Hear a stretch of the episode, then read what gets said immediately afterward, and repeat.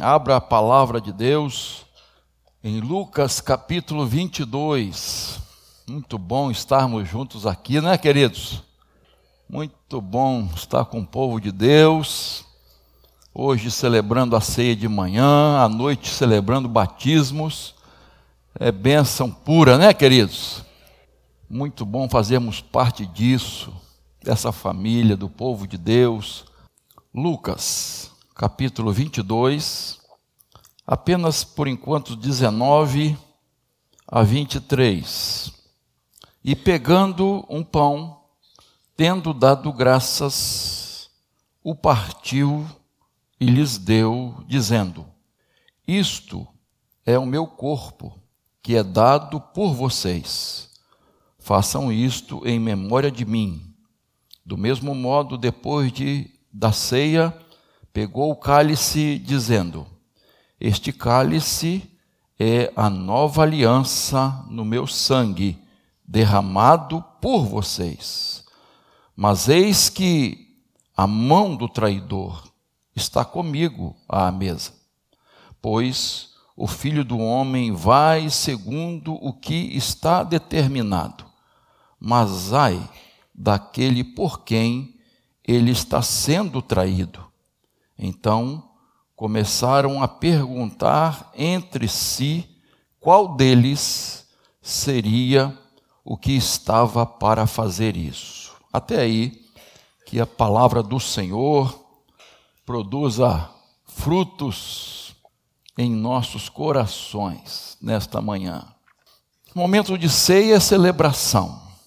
Gratidão a Deus pela morte de Jesus, pelo seu sacrifício na cruz, pela graça maravilhosa que nos alcançou. É um momento de comunhão da igreja de Jesus, mas também um momento de reflexão, de avaliação, de olharmos para dentro de nós e fazer um autoexame, como diz a Bíblia como nos orienta a palavra de Deus. Autoexame. Como é que está a minha vida? Como é que está a minha caminhada cristã? Como é que está a minha vida de santificação, de honra, de fidelidade a Deus? Este é um momento para fazermos isso. E aqui nós temos, eu quero destacar nessa manhã, a traição de Judas. Por que Judas traiu Jesus. Ele era um mercenário, ele tinha uma visão política do reino de Deus que não se ajustava à visão de Jesus. Ele estava com medo da perseguição que estava acontecendo. O que estava havendo com ele? Ele foi predestinado, como alguns pensam. Foi avareza? O que, que, o que estava acontecendo com Judas? Então eu quero olhar com os irmãos para a última ceia, para, para aquele momento que Jesus ele celebra a Páscoa e institui a ceia do Senhor, ali reunido com os doze no cenáculo. O que aconteceu naquele momento? O que que, olhando para Judas, o que aconteceu com Judas, o Iscariotes, que diz, os evangelhos dizem que Jesus o amou até o fim. Jesus sabia desde o início que ele era o traidor, que ele seria traído por Judas. E Jesus ali o ama até o fim. Jesus lava os pés de Judas. Judas participa da ceia do Senhor. Como entender tamanha insensibilidade deste homem? Como entender essa cruel traição? O que se passava na mente de Judas, no coração de Judas? Eu fico, eu fico assim, né? Naquele momento ali, Jesus lavando os pés de Judas, o que, que ele estava pensando naquele momento? Para um pouquinho. Jesus lavando os pés deste homem. E ele já maquinando tudo. Vou sair daqui, vou trair Jesus, vou pegar meu dinheiro. Sim, dá para imaginar ele pegando o pão de Jesus, das mãos de Jesus, assentado ali à mesa, porque você sabe que ah, para o oriental é, o assentar à mesa era, era um símbolo muito forte, de muito significado, de comunhão, de amizade, de amor, de confiança. Então está ali Judas, e dali ele sai para trair Jesus. Parece algo inacreditável. Mas antes de crucificar Judas, será que nós traímos Jesus? Será que nós não somos capazes de fazer o mesmo que ele fez? Quando é que nós traímos Jesus? Ou podemos trair Jesus? Eu quero me basear nesse texto. Então vamos refletir um pouquinho. Em primeiro lugar, traímos Jesus quando damos lugar a Satanás em nosso coração. Quando o diabo, de alguma forma, tem lugar em nosso coração. O verso 3 diz: Ora, Satanás entrou em Judas, chamado Iscariotes, que era um dos doze. Veja o verso 3. Então a gente vê que Satanás estava por trás de toda aquela situação, de todas aquelas ações de Judas.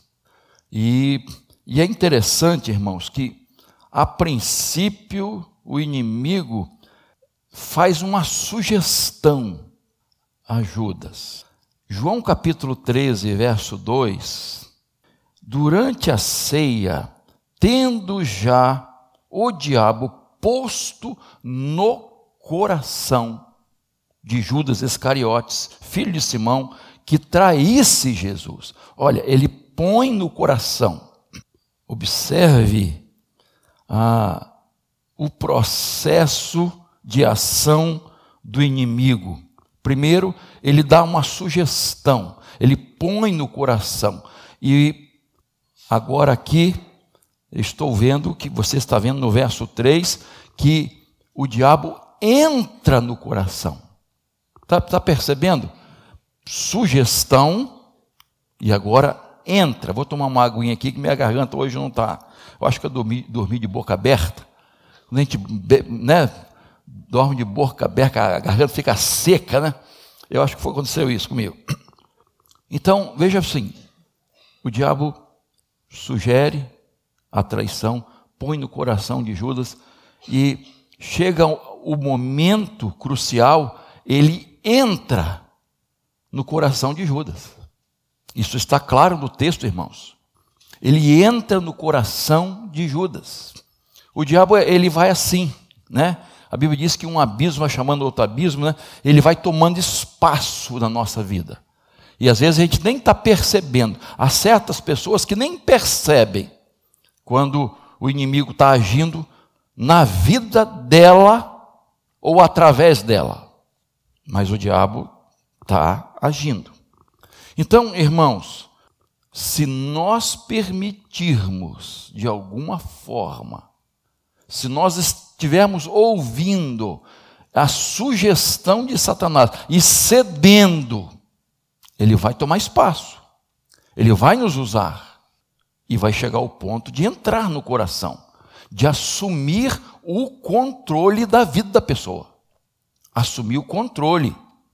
Essa submissão de Judas a Satanás não o isenta da sua responsabilidade. Ah, foi o diabo que fez isso. Ele deu lugar. Ele aceitou o seu livre arbítrio de decidir. Ele decidiu. Ah, mas porque foi predestinado. Não. Presciência de Deus é outra coisa. Deus sabe o que vai acontecer daqui a mil anos. Isaías descreve a crucificação, o Cordeiro de Deus sendo levado para o matadouro, 700 anos antes de Jesus nascer. Ele descreve com detalhes Jesus como, sendo, como uma ovelha sendo levado para o matadouro. Então ele sabe, presciência, mas não determina. Você vai me trair. Não. Ele tem sua responsabilidade, sua decisão. Judas decidiu, permitiu que Satanás entrasse no seu coração. Agora, o que eu já destaquei aqui em outras ocasiões, e faço questão de destacar de novo, é essa possessão de Judas. Porque se Satanás entrou no coração dele, ele estava possesso. Ou vocês não entendem isso? Estava possesso. Agora, essa possessão não faz ele mudar de voz.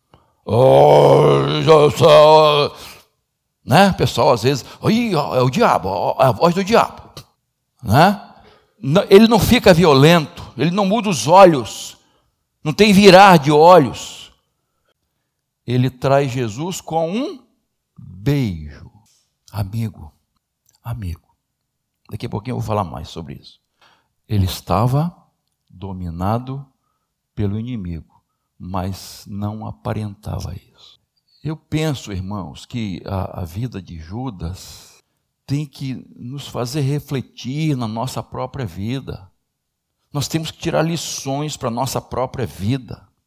Satanás, ele age de maneira poderosa na vida das pessoas. Ele sabe como agir. Se você depois precisa ver agora uma Mateus 16, 23, especialmente o 23, o inimigo usa Judas, ou usa Pedro. Quando ele fala da, da crucificação, da cruz, Pedro, de jeito nenhum, não é? Como diz, não vou permitir isso. E para trás de mim, vejam, queridos, a sugestão de Satanás. Quando você abre a Bíblia, você vai ver é, as, os membros, a membresia das igrejas, o que acontecia dentro das igrejas. As pessoas infiltradas dentro das igrejas. Pessoas sem conversão, sem transformação, sem um encontro real com Jesus.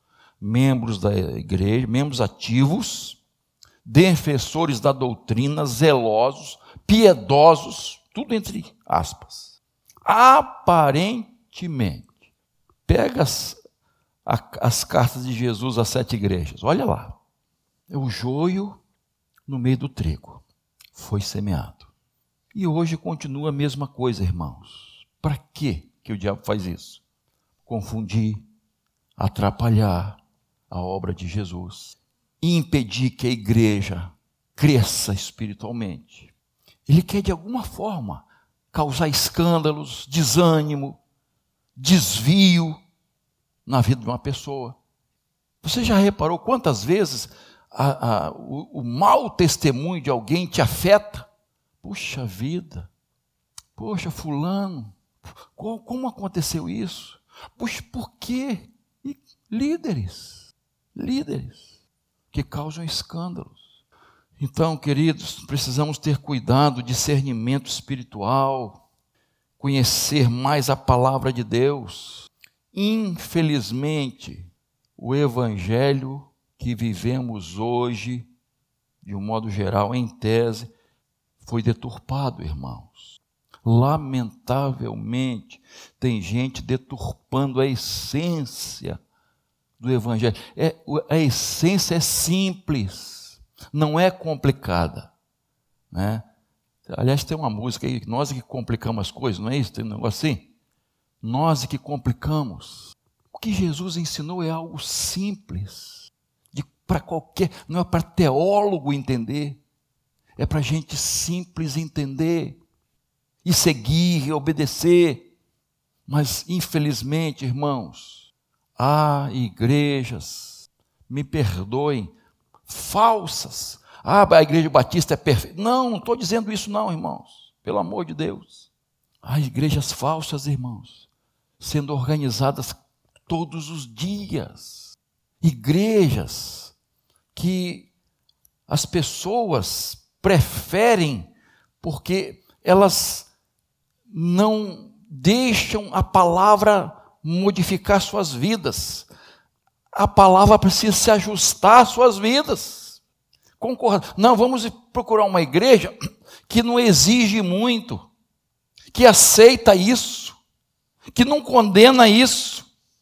Um evangelho floreado para a gente estar ali, sem cruz, sem renúncia, sem transformação. E há muitas, irmãos, há muitas, muitos líderes, líderes religiosos, pastores, enfim, que infelizmente têm sido instrumentos do inimigo. E às vezes a, a impressão que temos é que estão possessos para ensinar certas coisas.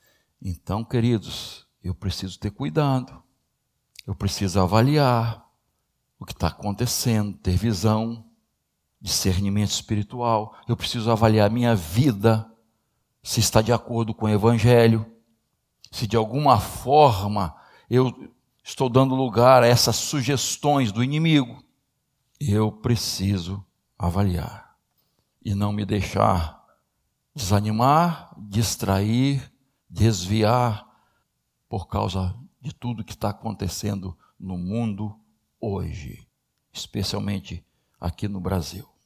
Segundo lugar, veja aí, verso 4 e 5.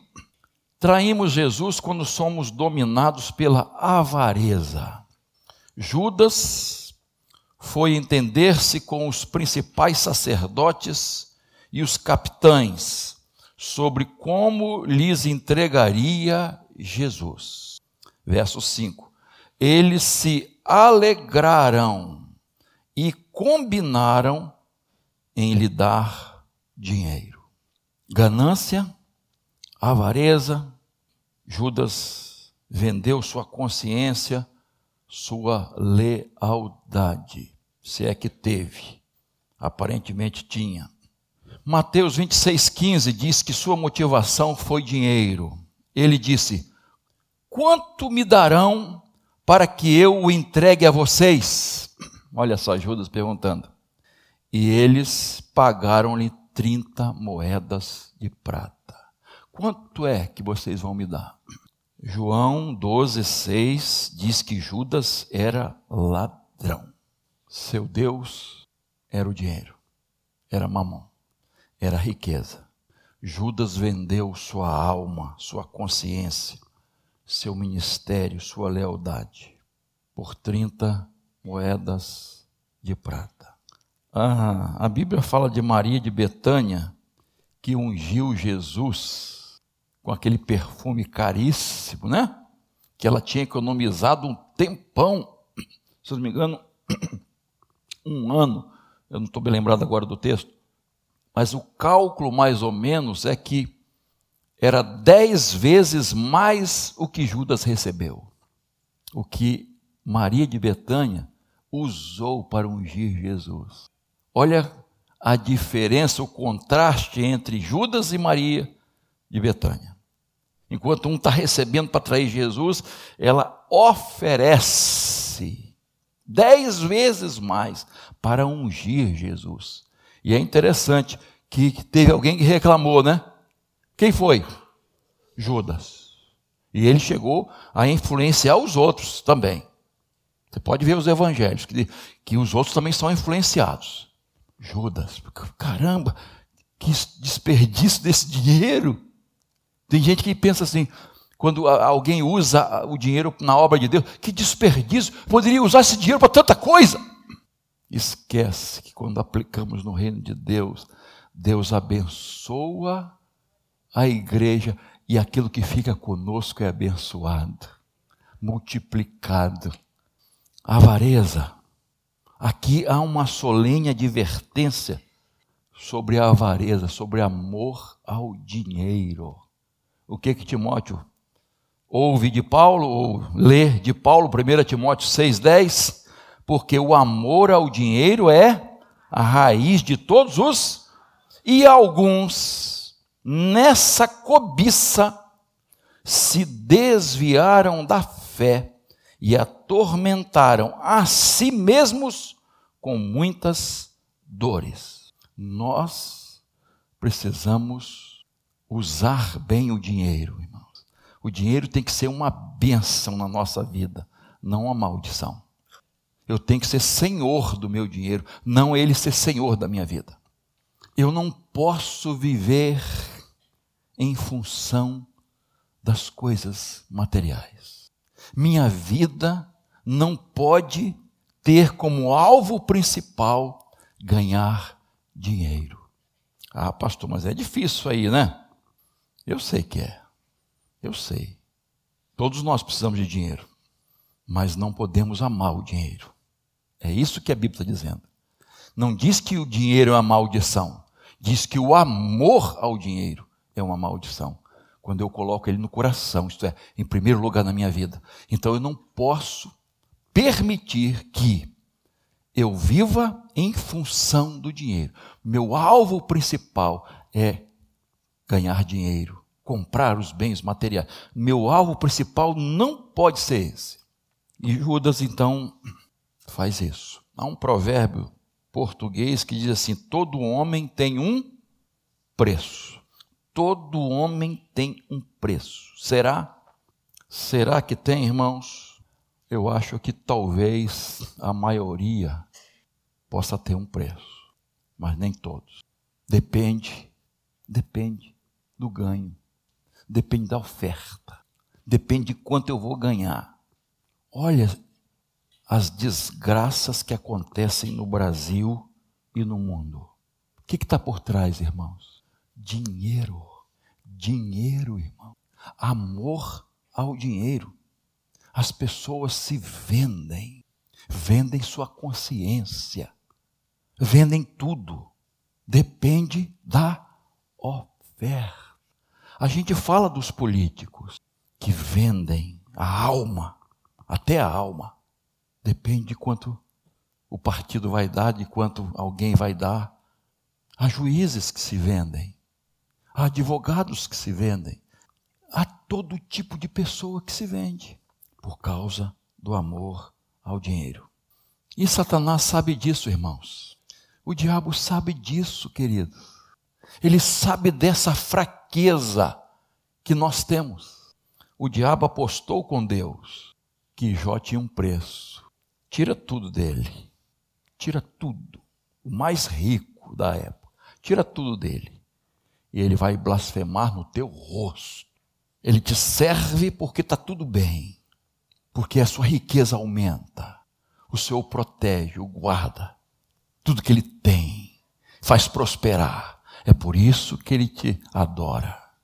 E quando perde tudo, o Senhor deu, o Senhor o tirou. Bendito seja o nome do Senhor. O coração de Jó não estava nas riquezas. O tesouro maior de Jó não estava em seus bens. Ele nu saí e vou voltar nu. Eu não trouxe nada e não vou levar nada. Em tudo o Senhor é bendito. O diabo equivocou-se com Jó. Jó não tinha um preço, porque amava mais o Senhor do que tudo e do que todos. Mas o jovem rico tinha um preço, que era a vida eterna. Vai, vende tudo quanto tens, dá aos pobres, terá um tesouro no céu.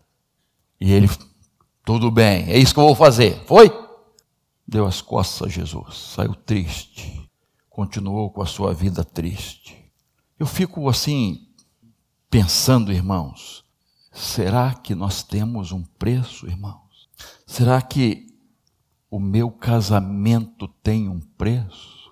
Ou será que dependendo da situação eu chuto o balde? A minha lealdade a Jesus tem um preço? A minha família tem um preço? A minha fidelidade a Deus tem um preço? A minha honestidade tem um preço, depende até onde ela vai. A minha honra, minha dignidade tem um preço. A minha fé tem um preço. Queridos, Deus espera que cada um seja fiel, fiel à Sua palavra, fiel a Deus. Independentemente das lutas que enfrentamos, das dificuldades, das provações, independentemente das ofertas tentadoras, independentemente dos prazeres satisfatórios que se nos oferece, não tem preço, porque o preço que Jesus pagou na cruz foi muito alto por mim, que nós estamos daqui a pouquinho celebrando. O preço que ele pagou não tem preço, e eu não troco por nada, e eu não me vendo por nada, porque ele pagou esse preço pela minha vida. Não permita que Satanás esteja tentando você e tendo vitória nesta área. Seja mordomo fiel. Entregue o que pertence ao Senhor. Com certeza você será vitorioso, vitoriosa. Por último, traímos Jesus quando somos dominados pela hipocrisia. Verso 21, vai lá. Mas eis que a mão do traidor está comigo à mesa. 22. Pois o filho do homem vai segundo o que está determinado, mas ai daquele por quem ele está sendo traído. Já falamos aqui que Judas era dissimulado. Ele não estava no discipulado, ele era dissimulado. Ele finge ser discípulo, aparentemente finge ter comunhão com Deus, lealdade a Cristo, finge ser uma pessoa dedicada. Então, Judas nos mostra, irmãos, quão longe uma pessoa pode ir na sua religiosidade sem conversão. Pode ser muito religiosa, mas sem conversão ele nos mostra quão profundamente uma pessoa pode se envolver com as coisas de Deus sem ser de Jesus. Judas nos mostra que nós podemos estar envolvidos e como membros de uma igreja, no nome no hall de membros, mas não ter o nome no livro da vida. Judas nos ensina isso. Então eu preciso avaliar a minha vida, irmãos. Será que eu estou querendo me enganar a mim mesmo? Quem eu sou? Quem você é? De verdade. Quem você é? Judas passou três anos mais ou menos com Jesus, ouviu Jesus, quase que ouviu o coração de Jesus batendo, mas ele não tinha Jesus no coração. Satanás entrou no coração dele. Ele não nasceu de novo. Ele não se arrependeu dos seus pecados. Então, ele nos mostra, irmãos, que eu posso ser um líder religioso, um pastor, sem conversão. Eu posso ter cargos na denominação sem conversão. Eu posso ter um ministério espetacular e não ter nascido de novo, de verdade. Muitos têm um conhecimento intelectual do Evangelho, mas ainda não estão o coração convertido, não nasceram da água e do Espírito, não foram seladas pelo Espírito Santo de Deus. Conversão de verdade. Eu fico pensando, irmãos, nas oportunidades que Judas teve de se arrepender, de voltar atrás. Jesus o chamou, ensinou, comissionou, como falamos, lavou os pés de Judas, tratou Judas como com os outros discípulos, mas ele não se arrependeu. Quantas oportunidades Judas ouviu os ensinos de Jesus, provou do, do poder de Jesus, mas ele não se converte. E quando ele chega lá no Getsemane, ele, ele diz: Como vai, mestre? E beijou Jesus. E Jesus diz assim: Amigo, a que vieste? Olha a expressão de Jesus: Amigo, a que vieste? Há, há uma tradução numa linguagem de hoje, uma Bíblia na linguagem de hoje, diz assim: chega de encenação. Ó, chega de encenação. Porque hipocrisia vem de ator, né? Pessoa que, que representa, que faz um papel. Ela não é exatamente aquilo. Ela está fazendo um teatro. É o teatro da vida cristã. Por isso Judas vai dar um beijo. E Judas é com um beijo que você trai o filho do homem, Jesus disse, Lucas 22, 48. Na frente de Jesus, um beijo. Por trás de Jesus, traição. Você conhece alguém assim? Que na sua frente te beija, mas por trás está com um punhal para cravar nas suas costas? Ó, com isso aqui, ó, com a língua. Conhece? Quantas nós conhecemos? Que na sua frente é uma coisa, mas por trás, ah, queridos, finge ser uma coisa e é outra. Irmãos, pelo amor de Deus, vamos olhar para dentro de nós. Não fica olhando para ninguém. Senhor, será que minha vida de alguma forma está assim? Eu aparento ser uma coisa, mas lá no fundo eu sou outra. Eu estou usando uma máscara máscara de fidelidade, de felicidade, de santidade, máscara de consagração, de amizade, de lealdade. Alguém disse que dentro de nós tem três pessoas. A que nós achamos que somos é uma. A segunda, aquela pessoa que os outros pensam que nós somos. E a terceira, aquela que Deus sabe que somos.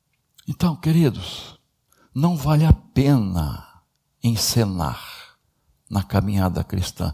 Irmãos, somos falhos, somos imperfeitos, tropeçamos, caímos, temos reincidência, né? Aquilo que não queríamos fazer, nós fazemos. Aquilo que não queríamos pensar, nós pensamos. Aquilo que não queríamos ver, nós vemos. Aquilo que não queríamos falar, a gente fala. Aquilo que deveríamos fazer, nos omitimos.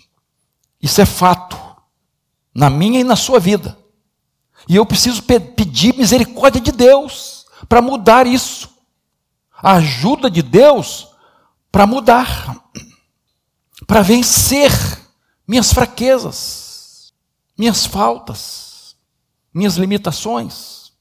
Eu preciso vencer mas eu tenho que estar consciente disso. Eu tenho que assumir isso e tenho que enfrentar. Ah, eu sou assim mesmo. Pau que nasce torto, morre torto. Ah, Gabriela, cravo e canela. Meu temperamento é esse mesmo. Não tem esse negócio. Eu saio de perto porque quando piso no meu calo, eu. É, é assim? Vem cá, Jesus não pode mudar isso, não. Jesus não pode mudar isso, não. Não há um poder transformador do Espírito Santo, não, na nossa vida? Para a gente ir melhorando, isso se chama o processo de quê? De santificação. É o Espírito Santo tomando lugar, e não o meu eu.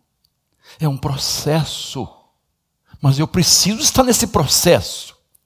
Eu preciso estar firme nesse propósito de santificar a minha vida santificar. E Deus ir tirando da minha vida aquilo que não presta. É, nós citamos o. Foi quem? John Piper. Piper. Ele disse santificação. Jesus primeiro nos tira conversão, nos tira da lama, conversão. Nos tirou lá da lama. E a santificação é, ele vai tirando a lama de nós. Primeiro, ele nos tira da lama, conversão. Agora, na santificação, ele vai tirando a lama, purificando nossa vida. Tem lama na nossa vida, irmãos. Olha para dentro de você, não olhar para os outros. Senhor, tem misericórdia de mim, me livra de mim mesmo. Isso é processo de santificação. Não adianta hipocrisia. Eu preciso pedir misericórdia de Deus para não ser um crente morno, como lá em Laodiceia. Porque crente morno causa o quê? Vômito. Ânsia de vômito em Jesus. Ele não suporta. Então não adianta querer. Eu tenho que ter essa sinceridade e a coragem. Senhor, tenha misericórdia de mim. Me ajuda, me dê forças para vencer os meus pecados. Que ninguém sabe. De repente ninguém sabe. Mas Deus sabe e eu sei. Três coisas que precisamos aprender com a vida de Judas. Dar lugar sempre a Jesus no nosso coração. Nosso coração é de Jesus. Satanás pode tentar, tentar, tentar.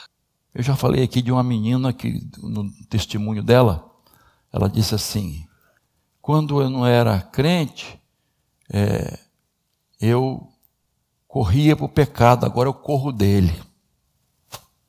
Quando o diabo bate a porta do meu coração, eu peço a Jesus para atender. Na simplicidade daquela criança, ela disse tudo. Precisamos fazer isso, irmãos. Nosso coração é de Jesus, amém? Só há lugar para Jesus. Agora, imagina, aqui tem muita gente casada aqui, né? A, vamos botar a esposa, só de raiva. A esposa chega para o marido e fala assim: Meu amor, é, aqui no meu coração não tem só você, não, tem outro homem. Hum, melou, acabou. Ou vice-versa, né? O marido chega para a esposa e diz: Ó, você mora aqui, mas tem outra mulher que também está aqui. Você pode falar com tanto amor e carinho, né? Mas não vai funcionar. Não, não dá. Né? E hoje a gente até tem que falar que só marido e mulher, não, né? Às vezes é essa desgraça que está acontecendo aí no, no Brasil e no mundo. Então, queridos, meu coração é de Jesus e só de Jesus. O primeiro lugar é dele. Eu amo as outras pessoas, minha família, minha esposa, meu marido, meus filhos, meus irmãos. Eu amo. Mas o primeiro lugar é de Jesus. Não é do Fluminense. Parabéns, tricolores, né? não é de um time de futebol, não é do dinheiro, não é dos prazeres. Meu coração é de Jesus. Precisamos vencer a avareza, irmãos, ser fiéis a Deus. Sabe qual é o primeiro passo para você vencer a avareza? Primeiro, seja fiel a Deus. Você está dando um chute na avareza. Seja fiel a Deus. Confie que Deus vai sustentar a sua vida. Confie que, na promessa de Jesus: olha, eu vou suprir todas as suas necessidades. Você dá as costas para mamão quando você é fiel a Deus. E por último, vamos vencer a hipocrisia, irmãos. Não tem cabimento vida dupla na vida do cristão. Eu sou uma coisa na igreja, outro lá fora. Domingo eu sou uma pessoa, segunda-feira nos meus negócios, no meu relacionamento, eu sou outra pessoa. Não existe isso. Ou você é ou não é. Em todas as situações, em todas as circunstâncias, com todas as pessoas. Seja fiel, Senhor. Judas participou da ceia, não fez autoexame não se humilhou, não reconheceu seus pecados, não confessou, não se arrependeu. Saiu dali da ceia para trair Jesus. Ah, irmão, minha irmã, eu gostaria que você saísse daqui hoje com esse propósito de não trair Jesus em qualquer situação. Não vou trair Jesus eu vou servir a Jesus ainda mais. Vou reconhecer meus erros. Vou confessar quando tropeçar. Vou pedir perdão a Deus. Vou pedir pelo poder que há no, na graça de Jesus de lavar minha alma. Eu vou confessar, vou testemunhar, vou santificar minha vida cada dia. Vou ser fiel até a morte. Amém? Que Deus assim nos ajude, nos fortaleça, para que possamos sair daqui hoje com esse propósito de santificar cada vez mais a nossa vida. Quem é que não precisa santificar mais a vida, irmãos? Todos nós. Então, curve sua cabeça aí, por favor. Curve a sua fronte diante do Senhor. Faz a sua oração, faça a sua oração. A sua. Só você e Deus. Deus sabe o que está acontecendo com você. Deus sabe das suas lutas. Deus sabe das suas fraquezas. Deus sabe do desejo do seu coração de vencer. Então, diga para Deus, Senhor, eu quero sair daqui hoje com esse propósito. Não vou fazer mais aquilo que significa uma traição ao Senhor. Traição à minha fé, à minha decisão, ao meu compromisso contigo, aos meus votos. Quero honrá-los.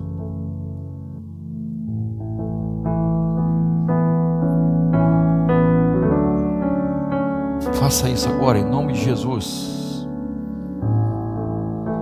Deus está lembrando você, o Espírito Santo está lembrando você de alguma coisa.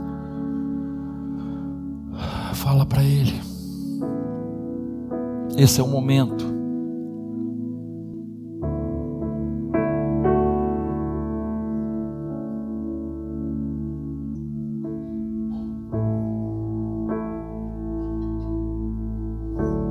Tem misericórdia de nós, Senhor. Ouve a nossa oração, Senhor. Nós queremos manter todos os dias a comunhão contigo e com tua igreja simbolizadas nesta ceia. Eu quero manter isso, Senhor. Não vou permitir que o inimigo, que o mundo, o pecado, esteja me afastando de ti, da tua palavra, da oração, da comunhão com o Senhor. Não vou permitir, não quero mais isso. Isso não é para minha vida. Eu quero trilhar no teu caminho, Senhor. Eu quero testemunhar para os que estão dentro da minha casa, na minha escola, na faculdade, no trabalho, eu quero testemunhar de uma vida com Jesus, sendo luz neste mundo de trevas. Ajuda-me, Senhor, ajuda-nos, Senhor, ouve a nossa oração, Senhor. Santifica a tua igreja, Senhor. Restaura a tua igreja, Senhor Aviva a tua igreja, Senhor. Oramos agradecidos no nome de Jesus. Amém.